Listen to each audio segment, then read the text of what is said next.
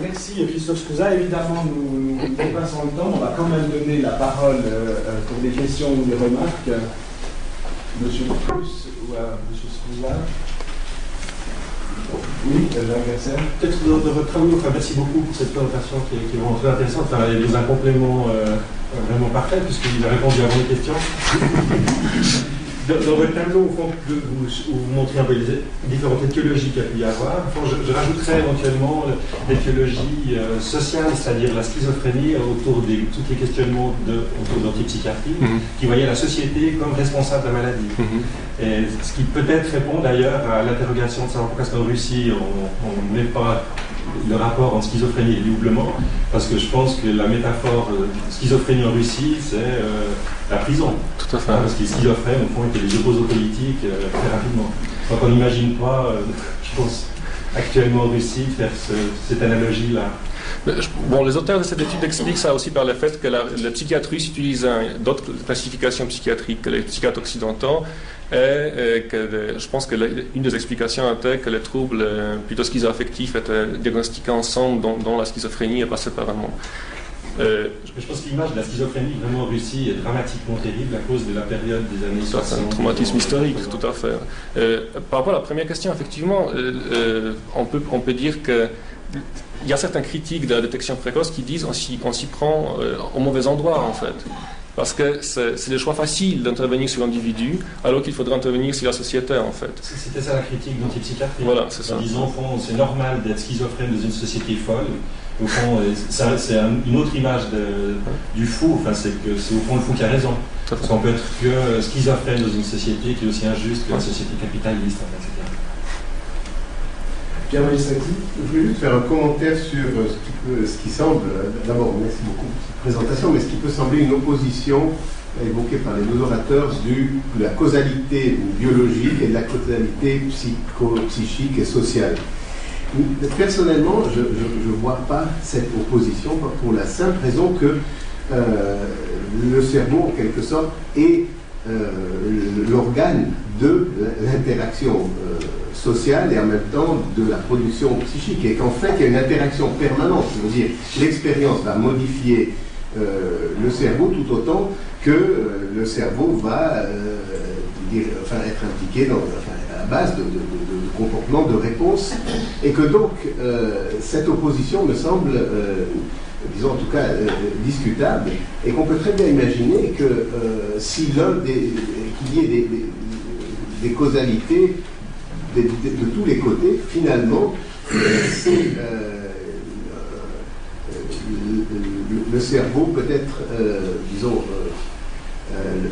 il y a une interaction entre l'environnement, au sens large, et, le cerveau qui va modifier aussi le fonctionnement cérébral. On peut aussi imaginer que tout simplement des euh, altérations du fonctionnement cérébral, mais tout à fait génériques, je vais dire, pas nécessairement liées à quelque chose qui serait un gène de la schizophrénie, mais simplement euh, la myélinisation ou peut-être euh, le, va modifier un tout petit peu le, le, le traitement d'information d'une manière générale par le, système nerveux, qui va évidemment, euh, a une interaction permanente avec l'environnement, donner des signaux particuliers, enfin un peu différents, qui vont être qui vont contribuer à créer une réalité interne qui va être différente, et puis petit à petit, il va se créer peut-être un écart euh, important et, et, qui va se manifester par des symptômes. Donc, je, je vois, voilà. Ma remarque, c'est de dire que je ne vois pas autant de dissociation et d'opposition entre causalité psychique et sociale et causalité biologique.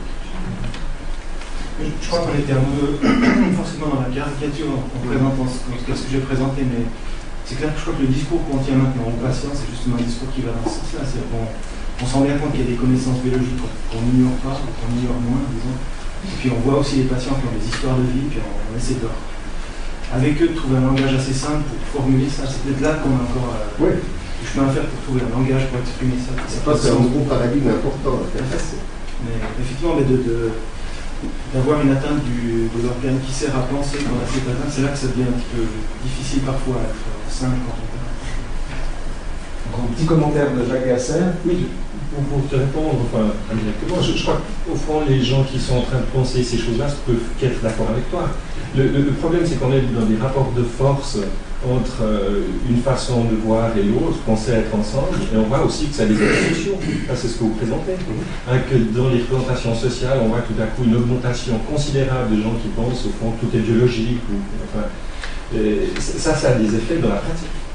Euh, ça a des effets immédiats dans le dialogue qu'on peut avoir avec les patients, etc. Et, au fond, ça a aussi un effet sur les fonds qui sont euh, attribués plutôt à une façon de voir qu'à une autre.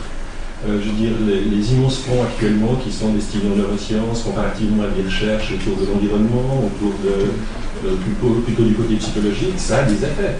Hein. Donc, si, tu veux, c'est bien joli d'avoir un discours en disant qu'on a les deux. Dans la réalité, quand on fait une recherche, on doit choisir une façon de voir plutôt qu'une autre, parce qu'on ne peut pas tout faire en même temps. Ah, je pense que c'est nouveau, c'est un paradigme à défendre. Oui, non, mais bien sûr. Et, publiquement. pour avoir un certain effet, justement. D'accord, mais si, ce discours euh, avait aussi des effets sur les fonds de recherche qui seraient distribués de façon égale entre l'environnement et la biologie de la on serait tous très contents. Mais je pense que c'est à, nous, acteurs, de travailler là-dessus. Et, et, et, aux neurobiologistes de parler de causalité psycho, psychosociale qu'on est au cœur du sujet, on va passer. On va oui. de trois ans, je vais donner juste deux paroles, s'il vous plaît. Cool, d'abord, François Servet qui a donné la parole, et puis après, oui. qui est là. Moi, je trouve très intéressant ce passage de la déculpabilisation à la, à la stigmatisation. Et, que là, il y a quelque chose qui va dans des études de sciences sociales ou d'études sociales de, ces discours, puisque on pourrait dire que nous, on est maintenant pas tellement dans l'opposition cerveau sur les causalités, mais au cerveau-psyché, mais du côté du devenir, du, futur, la prédiction. Et que là, on est vraiment dans une, un monde de l'anxiété par rapport à la prédiction. Tu l'as mentionné à propos du triple test, est le double test, avec l'angoisse entre le double test et la myosynthèse, qui est très très important et qu'au fond, aujourd'hui, on est dans un. Au fond, l'idée de détection précoce va avec l'idée de prédiction et avec l'angoisse de prédiction. Dès lors qu'on prédit, on entre dans une société ségrégative, puisqu'on distingue eux et nous, et que tout le système de santé est basé sur la solidarité, qui est basé sur un non-savoir. Donc si on met la lumière sur la prédiction, tout éclate. Si on met la lumière sur l'imprédictible, on peut encore vivre tranquillement ensemble. Et là, je trouve très significatif, très fort, hein, parce que là, vous prenez juste pour la schizophrénie, et j'ai l'impression que c'est un mouvement beaucoup plus généralisé, n'est-ce pas, où on saura déjà, avant d'être né, comment on va aussi devoir payer les facteurs de risque qu'on a, parce que là, il y a des gentils assureurs qui vont venir avec ça, vous fumez, vous durez combien de centimètres autour de taille, on va rajouter, vous avez mangé où hier soir, donc euh, ça, ça fait des prédictions beaucoup plus sévères, etc. Donc c'est intéressant je n'avais pas réalisé que la déculpabilisation en psychiatrie va avec une ségrégation. Très, très intéressant. Donc, dernière parole, puisqu'on a à peu près par le temps, Stéphanie. Oui, euh, c'est une, remarque sur ma courte expérience clinique. Je m'occupe d'adolescents psychotiques à l'hôpital de jour euh, ici. C'est vrai que moi, alors euh, contrairement à ce qu'ont montré les études, ce que j'ai vécu en annonçant, en discutant des diagnostics de psychose avec les parents, en fait, c'est que le biologique, ça ne les déculpabilise pas du tout, mais alors vraiment pas du tout. Au contraire, ils ont une angoisse de l'hérédité. Euh, ils se disent Ah, mais j'aurais pas dû faire d'enfant finalement. Et on a beau expliquer que la biologie, ça ne veut pas dire que c'est l'hérédité, c'est vraiment très difficile à faire comprendre. Et j'ai entre autres. Euh, une mère qui est elle-même fille de, schizophrène et qui se dit en fait j'aurais dû savoir et j'aurais pas dû faire d'enfant. Donc c'est vrai que c'est très très difficile aussi et c'est pour là je vois que les études n'ont pas montré ça, mais je pense que se concentrer sur euh, les proches aussi euh, des schizophrènes ce serait intéressant parce que même cette déculpabilisation, bah, vient peut-être de, je sais pas, médical, des soins, mais en tout cas moi je la ressens pas pour l'instant chez les proches je peux dire quelque chose, c'est parfait ce que vous voulez dire, parce que, si vous voulez, c'est le mouvement que moi j'ai le même étonnement, par exemple, ici. Si on dit que, par exemple, un enfant est autiste, et puis que les parents sont très préoccupés, car j'ai connu le deuil de la, la mère a eu un deuil pendant la grossesse, une situation compliquée de dépression, et se dit c'est autiste, vient de la dépression, le pédiatrie, il va faire des examens, on va fragile. Et il dit à la mère, écoutez, voilà, ah, un fragile. Donc évidemment, réaction de la mère, je l'ai transmis, il est deux fois plus coupable. et c'est très étonnant, j'ai jamais compris pourquoi c'était soulageant d'avoir une causalité génétique ou organique. C'est vrai que ça m'a toujours étonné.